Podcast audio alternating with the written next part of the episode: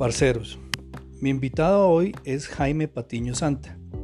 Él es abogado penalista, asesor en derechos humanos, escritor y durante varios años eh, ha realizado un servicio de acompañamiento espiritual a personas con enfermedades terminales, a personas que han intentado suicidarse, los que están pasando por duelos y aquellos que han sufrido crisis por depresión y soledad. De igual manera, acompaña en Colombia a comunidades que han vivido los horrores de la guerra, abriendo caminos de sanación para recuperar el sentido de la vida. Recomiendo mucho sus obras literarias. Una es Conversaciones con Anita, Retorno al Salto a las Estrellas, Sin Miedo a Morir y El vuelo del colibrí, que es Morir con Dignidad, muestra es un convenio de toda la doctrina, jurisprudencia y testimonios de personas que han solicitado la eutanasia en Colombia y demás modelos en el mundo. Los invito a escuchar este podcast con mente abierta. Aquí no se trata de fijar una posición, sino contarles un testimonio de vida.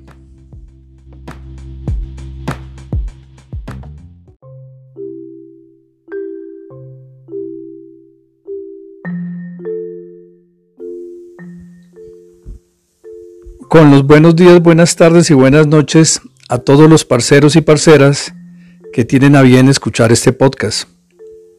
A todos ustedes, mil y mil gracias. Hoy, 13 de abril del 2022, les habla Carlos Andrioli. Hoy tengo un super invitado. Es un ser de luz. Es una persona que desde que uno lo ve le genera una gran simpatía, un carisma impresionante, una energía más todavía. Abogado, penalista, vallecaucano. Estamos transmitiendo desde su casa y es un, esto parece el paraíso. Es un jardín sin igual. Pero dejemos que él mismo sea que se presente. Maestro Jaime, con las buenas tardes. Eh, Carlos, muy buena tarde. Alegría saludarte y saludar también a todas las personas que se conectan en tus programas. Y así desde la aldea pues estamos compartiendo este bello día para hablar de temas tan importantes como los ciclos de la vida, el acompañamiento a personas en el proceso de partir. Tú dirás cómo vamos ahí conversando, Carlos. Vale, sí señor. Pues lo primero que hay que decir es que la pandemia pues trajo consigo cosas muy importantes para nuestras vidas, tanto positivas como negativas. Pero tal vez de las cosas que más se pueden destacar es que nos, nos puso en una situación muy al límite sobre la muerte. Y nadie nos preparó, nunca nos prepararon. Aún ahora, aún sabiendo las situaciones como están, no nos hemos preparado. Don Jaime, ¿usted cómo hace para afrontar todas estas vicisitudes de la vida y cómo ayuda usted en esos procesos? Tanto el nacimiento como la muerte son acontecimientos naturales. Lo que sucede es que culturalmente las personas por muchas circunstancias le tenemos miedo a la muerte. Pero en verdad el ser humano lo que hace es un recorrido por la dimensión de la tierra, donde estamos aprendiendo, estamos equilibrando, estamos sirviendo y los seres humanos vivimos momentos de alegría como el nacimiento de un hijo, de tristeza como la partida de un ser querido, momentos de confusión, de incertidumbre. Y en la vida de un ser humano hay dos momentos esenciales, que son el momento del nacimiento y el momento de la partida. Y ambos momentos son momentos de mucho amor, de mucha luz, de mucha ayuda cósmica. El primer nacimiento es ese acto sagrado cuando el cuerpo físico que se ha formado en el vientre de la madre emerge para recibir la luz, el verbo, el alma, el espíritu, la energía, la conciencia superior y comenzar ese recorrido por la dimensión de la tierra. Y cuando partimos, cuando trascendemos, es un tránsito, donde el cuerpo debe regresar a la tierra porque es de la tierra pero el alma no muere. La esencia cósmica continúa su viaje hacia los mundos superiores. Entonces lo que llamamos muerte es un acontecimiento natural por el que vamos a pasar todos los seres vivos, no únicamente los seres humanos, las mascotas, los animales, los vegetales, todos los seres vivos. Y como es un acontecimiento natural, nosotros debemos invertir la dinámica de los seres humanos. Los seres humanos generalmente le tenemos miedo a la vida. Qué miedo quedar sin trabajo, qué miedo que nos despidan, qué miedo que nos roben, qué miedo montarse a una lancha. Y cuando llega el momento de partir, también tenemos miedo para partir. Eso tenemos que invertirlo. Cuando estemos vivos, tenemos que disfrutar todas las bondades del universo, todas las generosidades del, del universo.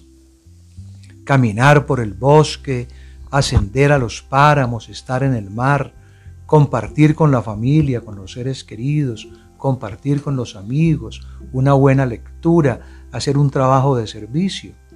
Y cuando el universo nos indique de una manera muy clara que ha llegado el momento de partir, tenemos que hacerlo conscientemente, de una manera lúcida, lúcida de una manera tranquila, sabiendo que este instrumento que es el cuerpo regresa a la tierra, pero nuestra esencia cósmica no muere, inicia un lindo viaje hacia los mundos superiores.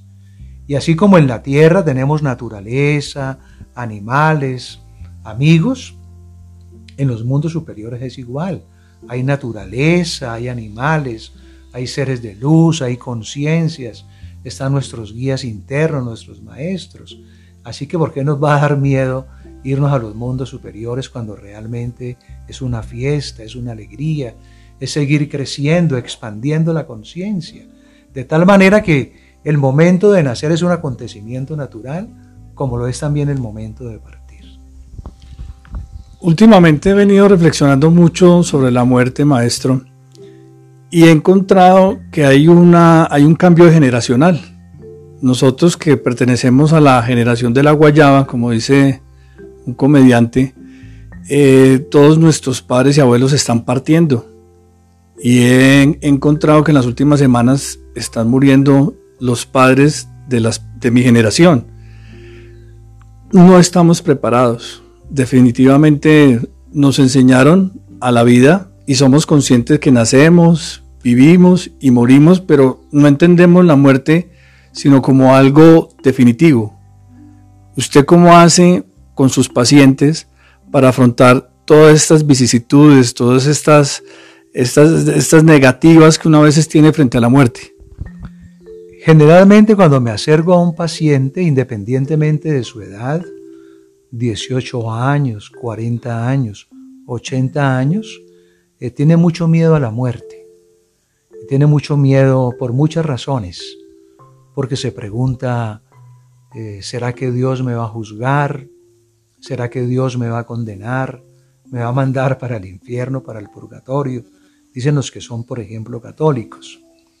Y muchas personas dicen, no le tengo miedo a la muerte, sino a la morida, para significar que si se van a quedar en una cama o en un hospital indefinidamente durante, durante años con intensos dolores, pues no les gustaría vivir esa experiencia. Entonces, por muchas razones, eh, las personas tienen miedo a la muerte. Pero en el acompañamiento espiritual que yo hago, cuando comenzamos a trabajar los ciclos de la vida, a entender que la vida es una y que la vida se manifiesta en siglos, que en este momento estamos en la dimensión de la tierra, pero que antes de estar en la tierra, antes de estar en el vientre de la madre, antes de tener un cuerpo físico, ya teníamos vida en otros planos, en otras dimensiones, que los católicos llaman el cielo. Allá en el cielo no estábamos solos, estábamos con nuestro grupo de almas, con los ángeles, con instructores, con los guías internos. Y cuando partimos igual, cuando partimos hacemos un viaje de retorno a los mundos superiores. Así como en la tierra todos no vivimos en Armenia, ni en Bogotá, ni en Nueva York, sino que vivimos en muchas ciudades, en los mundos superiores es igual. Hay muchos lugares. Y dependiendo del nivel de conciencia y de evolución de cada ser, pues uno va al nivel que le corresponde. Entonces, cuando las personas que yo estoy acompañando van entendiendo cuál es el sentido de la vida, cuál es el sentido de la enfermedad y cuál es el sentido de la trascendencia.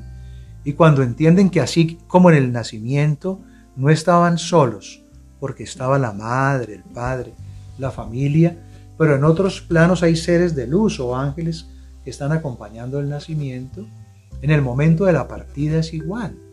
Hay una familia que está acompañando al ser que está partiendo, por ejemplo, por una enfermedad, una atrofia muscular, un cáncer, una leucemia, pero en otros planos, en otras dimensiones, hay conciencias de luz que descienden para acompañarlo, para acompañarlo en ese viaje. Cuando uno está consciente de todos estos procesos, cuando comprende los ciclos de la vida, y mucho más cuando uno ingresa a un camino espiritual, que no significa necesariamente religioso, respetando todas las creencias y todas las religiones. Yo entiendo más el camino espiritual como un camino de conexión con la dimensión interna, conexión con el alma. Somos seres de energía y muchas veces eh, siento que las personas, yo le hablo mucho a los parceros de la triple R, del rabia, resentimiento y rencor. Y esos se transforman en, el, en nuestro cuerpo con, con, enfermedades que van afectando pues nuestra salud. Pero mucho más cuando están agonizando como que esos, esa triple R, esa rabia, esos rencores se van acrecentando más. ¿Cómo hacer entender a las personas que es importante disipar todas esas, energías y como dices, como dices tú, como vivir más en paz, como seres de luces? Eso es lo que yo llamo un trabajo de sanación consciente. Todos los seres humanos tenemos una historia. Tenemos una historia desde el vientre de la madre. ¿Qué pasó en el vientre de la madre? La madre estaba consciente de lo que estaba viviendo, que en su interior se estaba formando un ser, que era un ser importantísimo que estaba pidiendo vía para hacer su recorrido por la tierra. O la madre no quería al hijo, o la madre intentó interrumpir la vida, o la madre tenía una mala relación con el padre porque se golpeaban, se ofendían, o a la madre le correspondió, como muchas veces ocurre en Colombia y en otros lugares, que llega un grupo de hombres armados a la casa, a la finca, donde matan, donde violan, y la madre embarazada pasa por toda esa experiencia, todo ese dolor, todo ese sufrimiento, lo está recibiendo el ser que se está formando en su vientre. No es lo mismo cuando el niño nace, que es abrazado por sus padres, que sus padres lo quieren, que sus padres lo aman, que le están hablando, que le están agradeciendo por ese gran momento, a cuando un niño es abandonado, cuando un niño es entregado, cuando un niño no es asumido por su madre ni por su padre. Y cuando el niño a los cinco años o a los siete años, el niño o la niña ha sido abusada, o el niño ha perdido a un ser querido, en todo ese proceso de vida se van formando emociones, sentimientos de dolor, de impotencia, de rabia, de frustración. Entonces todos los seres humanos llevamos grandes cargas emocionales. Por eso muchos seres tienen temperamentos muy fuertes, son muy violentos, muy introvertidos, porque no han podido sanar todo ese dolor que tienen en sus vidas. Cuando yo acompaño a las personas en el proceso de morir, hacemos todo ese trabajo de sanación. Pero no hay que esperar hasta allá, ya cuando uno va a partir, sino por el contrario. Cuando uno tiene 12 años o 15 años o 30 años o 40 años y tiene tantas heridas por lo vivido, hay que hacer un trabajo de sanación.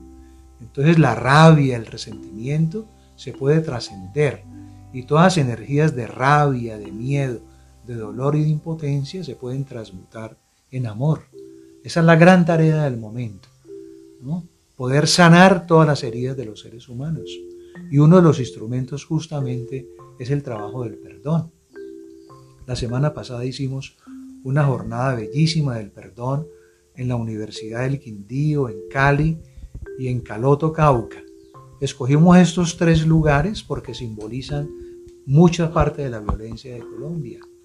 Armenia, el eje cafetero, hoy se vende como el segundo destino turístico de Colombia y en verdad es un lugar muy lindo, estos miradores, estos corredores, estos pueblos con arquitectura tan linda. Pero en 1950, 1960, esto fue escenario de grandes violencias. Aquí murió mucha gente, aquí hubo mucho dolor. Y en Cali igual. Cali una ciudad tan cívica en el 50 y el 60 que recogió a todas estas familias que eran desplazadas del eje cafetero, del norte del valle, del Tolima, y que después recoge todo el desplazamiento de Colombia del Pacífico y del Cauca y del, y del Putumayo y demás, es una ciudad que se tornó muy, muy violenta en el 80 y el 90 y para acá por todo el tema de violencia. Y el Cauca, un departamento tan hermoso geográficamente, con una presencia cultural grandísima de los indígenas paes y guambianos, ¿no? con sus lagunas y con sus sitios maravillosos y sagrados, hoy es un lugar de mucha violencia.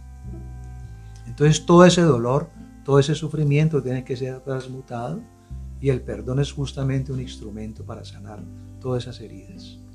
El perdón definitivamente es un instrumento para sanar heridas. Hoy trascendió una noticia internacional, un actor francés de principios de los 70, finales de los 80, francés, decidió terminar con su vida y se dirigió a Suiza, donde está legalmente eh, establecido el suicidio asistido. ¿Usted qué piensa de eso, maestro? No, yo pienso que los seres humanos tenemos un momento para nacer y un momento para partir. Entonces, antiguamente nuestras abuelas, nuestras madres, tenían los hijos en el momento en que le correspondía. En ese momento no había ecografías, no se sabía si venía un hombre o una mujer, ni el color de la piel, ni el color de los ojos. ¿no?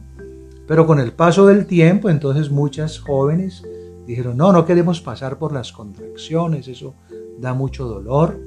Y los ginecólogos, para evitar también esos momentos de que a uno lo llamen un domingo a medianoche y demás, decidieron que lo mejor era programar el nacimiento del niño. Entonces una mujer de dos meses de embarazo llega con la ecografía y el médico le dice, así ah, como no, su hijo va a nacer en diciembre 7 a las 3 de la tarde. La Organización Mundial de la Salud está haciendo unas campañas mundiales para permitir que los niños y las niñas nazcan en el momento en que le corresponde, no cuando quieran los ginecólogos. Igual es en el momento de partir. Hay un momento para partir y lo ideal es partir en el momento en que nos corresponde. Pero indudablemente se presentan situaciones muy particulares de personas con enfermedades que producen dolores indecibles, dolores insoportables, dolores que ni con los opiáceos pueden controlarlo, donde consideran que vivir en esas condiciones no es digna, o enfermedades muy fuertes donde la persona realmente no está viviendo con dignidad.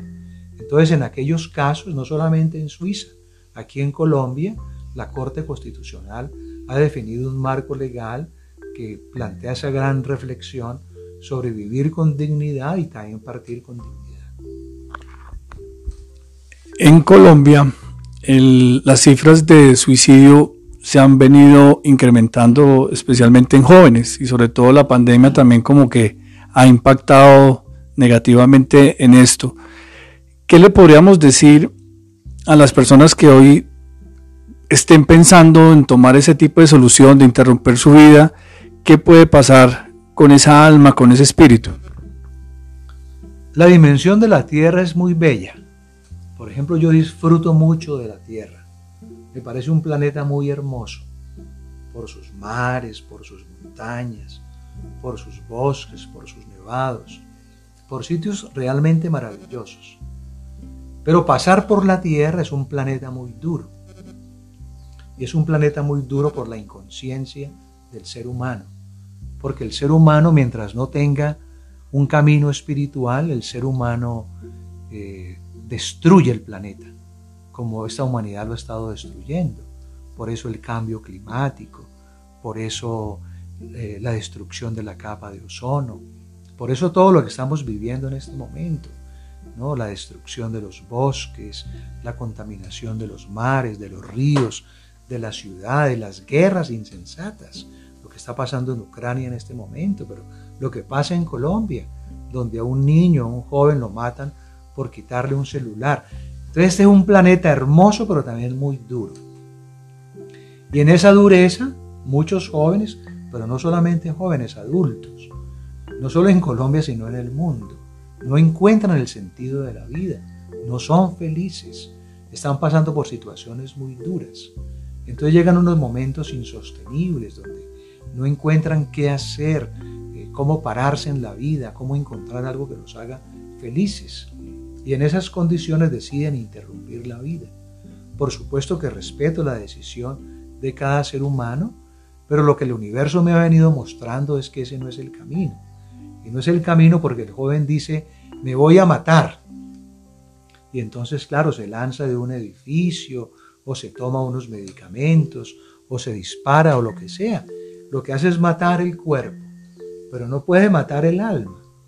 Cuando la persona se ahorca, inmediatamente se da cuenta que su alma se desplaza, su alma está encima del cuerpo, se da cuenta que el cuerpo sí lo ha terminado esta existencia, pero el alma está allí.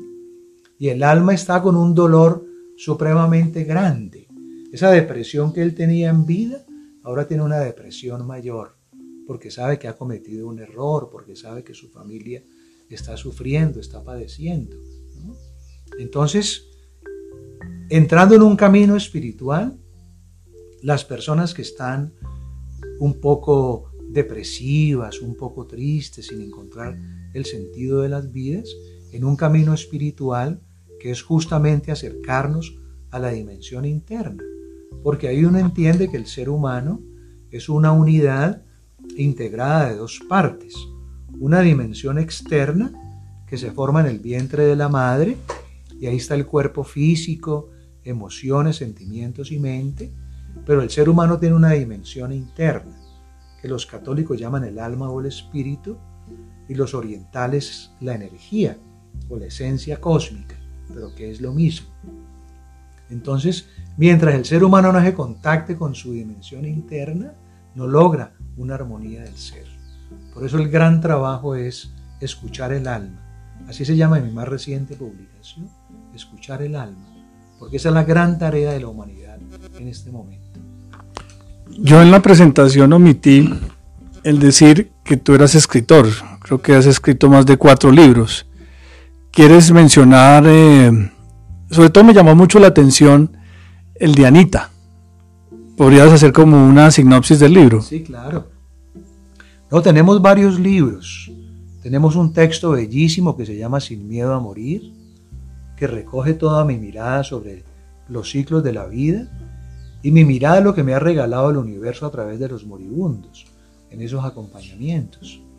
Entonces hay un primer capítulo sobre ciclos de la vida, un segundo capítulo sobre experiencias cercanas a la muerte, de personas que en un accidente de tránsito en el quirófano, los médicos han dicho que han muerto, y luego ellos refieren cómo su alma se levanta del quirófano hasta el nivel del techo, ahí observan el movimiento de los médicos tratando de revivirlos, y luego el alma pasa al techo y entra a un gran túnel de luz con experiencias maravillosas.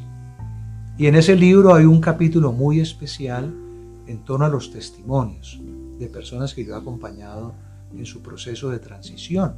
Pero también hablamos del suicidio, hablamos del perdón, hablamos del duelo. Aquí tenemos un libro muy bello que se llama El vuelo del colibrí, Morir con dignidad donde recoge todas las miradas sobre la vida digna y el morir con dignidad.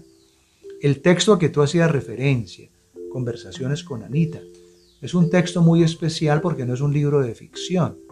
En Colombia existió un ser muy grande que se llamó Anita, vivía en el Cauca y el universo le dio el don de la sanación.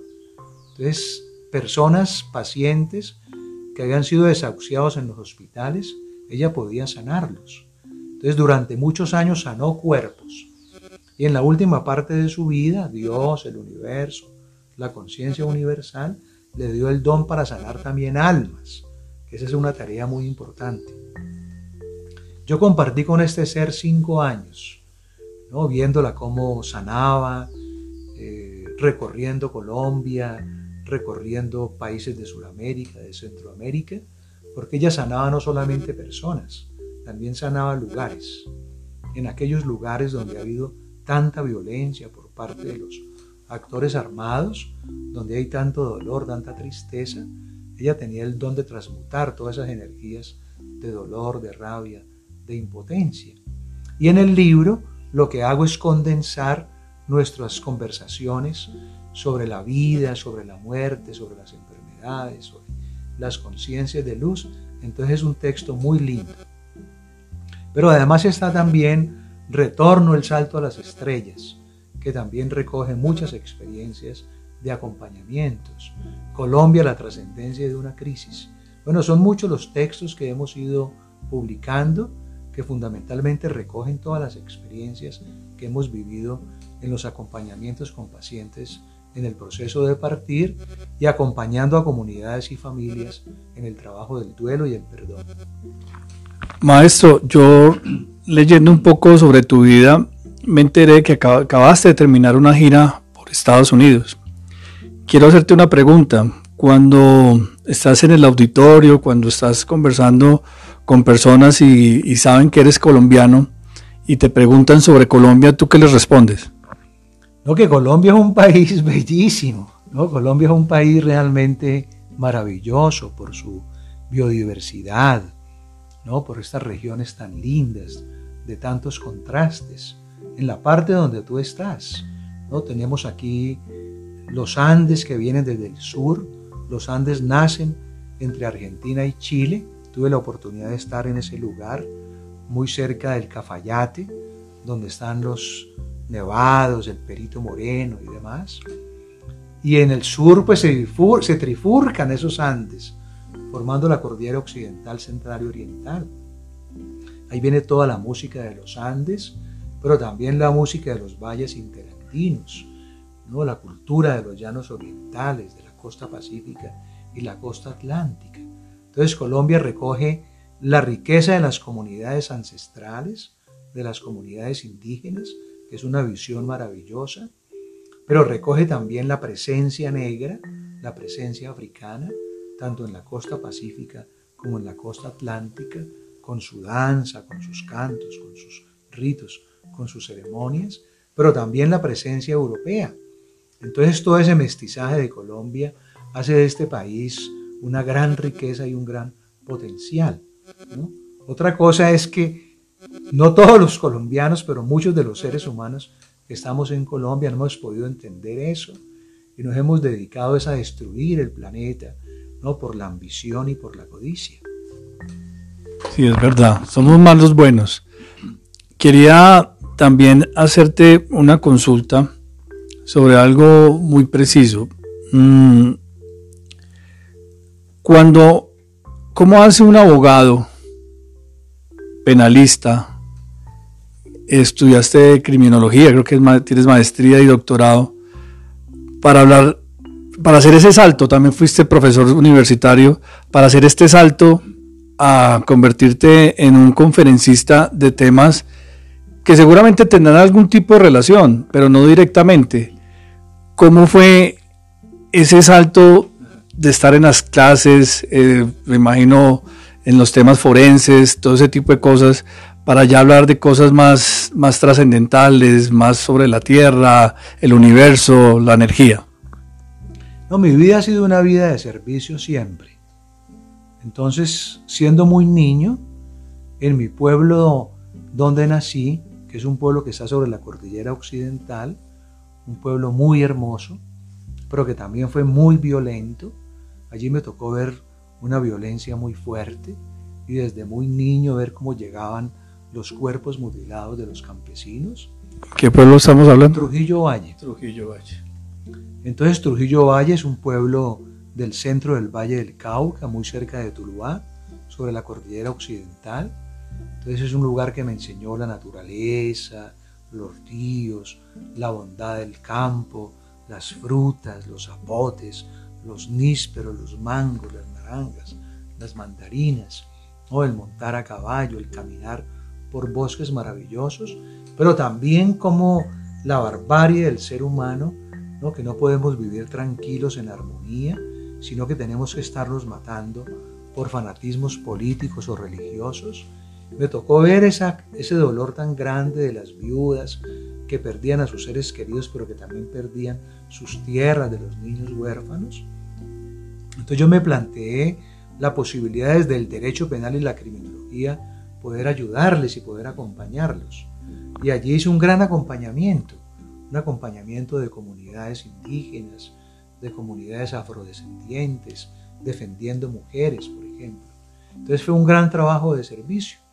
Pero hubo un momento en que el universo me dijo, está muy bien ese trabajo de servicio que usted ha hecho, pero ahora lo tenemos preparado para otro servicio, que yo no sabía cuál era. Y cuando pido esa luz, esa guía de cuál sería ese servicio que yo iba a prestar, el universo me va mostrando que es justamente acompañar a las personas en el proceso de partir y acompañar comunidades y familias en el trabajo del duelo y el perdón y la reconciliación, que es lo que estamos haciendo hace 25 años. No, una excelente labor, muy bonita la labor. Y ya para terminar, maestro, ¿cómo puede hacer las personas que puedan estar pasando por un duelo, por un momento así trascendental en sus vidas y que quieran contactarte, cómo lo pueden hacer? Eh, no, pues muy sencillamente a través tuyo se pueden contactar, ¿no? Pero digamos hay unas, hay unas páginas en Facebook. Yo tengo un libro que llama Sin Miedo a Morir, así tenemos una página en Facebook, Sin Miedo a Morir, allí vamos mostrando un poco las actividades que estamos haciendo, ¿no? También en Instagram se pueden conectar. Y bueno, el universo va buscando los caminos para que podamos eh, conversar y acompañarlos en el trabajo del duelo por todas estas pérdidas. Como tú mencionabas, el tema de la pandemia fue muy fuerte en el sentido en que uno aspira a que el papá, la mamá, el hijo, el amigo, uno pueda acompañarlo hasta el momento final, ojalá en la casa. Y sin embargo en pandemia el familiar entraba a urgencias y ahí lo perdíamos, porque rápidamente pasaba a cuidados intensivos, y luego lo intubaban y luego sedado y no había forma de despedirse de él. Entonces son partidas que han dejado dolores muy grandes porque justamente no hubo esa despedida. Entonces hemos estado haciendo ceremonias, hicimos muchas ceremonias. En aquellos casos en que se podía conectarnos con cuidados intensivos a través de videollamada, allí acompañamos a la persona que estaba en ese proceso de trascendencia.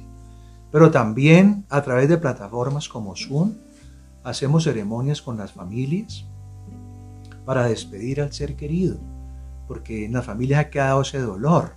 No pudimos despedirnos de él, no pudimos agradecerle su presencia y compañía. Entonces estamos haciendo ceremonias, así la persona haya partido, donde por Zoom se reúnen toda su familia y amigos, en Colombia, en Estados Unidos, en Europa, y ahí hacemos una ceremonia muy linda para poder despedirlo. Don Jaime, maestro, quiero pedirle un favor para los parceros que en ese momento puedan estar sintiendo síntomas de depresión, de ansiedad, de delirio, de miedo, de frustración. ¿Qué mensaje le podríamos dejar a ellos para que vuelvan y, y conduzcan sus vidas pues a, a, lo que a armonizar un poco sus vidas y nuevamente encontrar la ruta? que entiendo muy claramente que muchos amigos y muchas amigas no, se encuentren bien en la dimensión de la Tierra. Porque este planeta es hermoso, como decíamos ahora, pero con tanta violencia, con tanto desplazamiento, con tanta hambre, con tanto desempleo, con tantas limitaciones. No, Colombia, por ejemplo, un país tan bello, pero con un desequilibrio social tan grande. Es de los países más injustos del mundo donde hay unas élites que tienen grandes recursos económicos, pero donde mayoría de la población está en la pobreza, ¿no? en el desempleo, personas que solo se comen una comida al día. Entonces todas esas injusticias y toda esa presión social hace que muchos seres humanos no encuentren realmente su puesto en la dimensión de la tierra. Para ellos decirle que el camino no es interrumpir la vida, aunque respeto la decisión de ellos. Nadie ha venido a la tierra obligado, porque muchos jóvenes le dicen a sus madres sobre todo, es que yo no le pedí que me trajera. No, no es así. Nadie está por accidente en la tierra. Nuestra alma, nuestra esencia cósmica, cuando estaba en el cielo o en los mundos superiores, pidió venir a la tierra, hacer este recorrido por la tierra, ¿no? hacer esta misión por la tierra. Todos tenemos una misión para hacer en la tierra.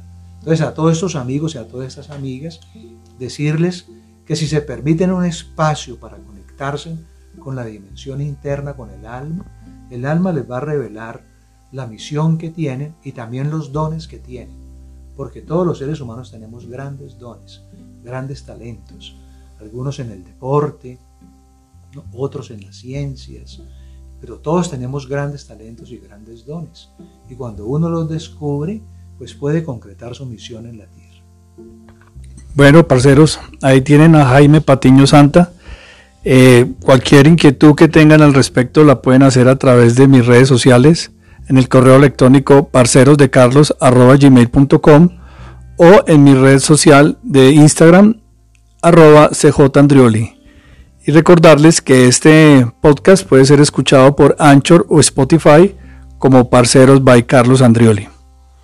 Entonces, ya saben, el secreto es el perdón. El secreto es interiorizar sobre nuestro ser, sobre nuestra alma, para poder trascender. Y como siempre, parceros, se les quiere gratis.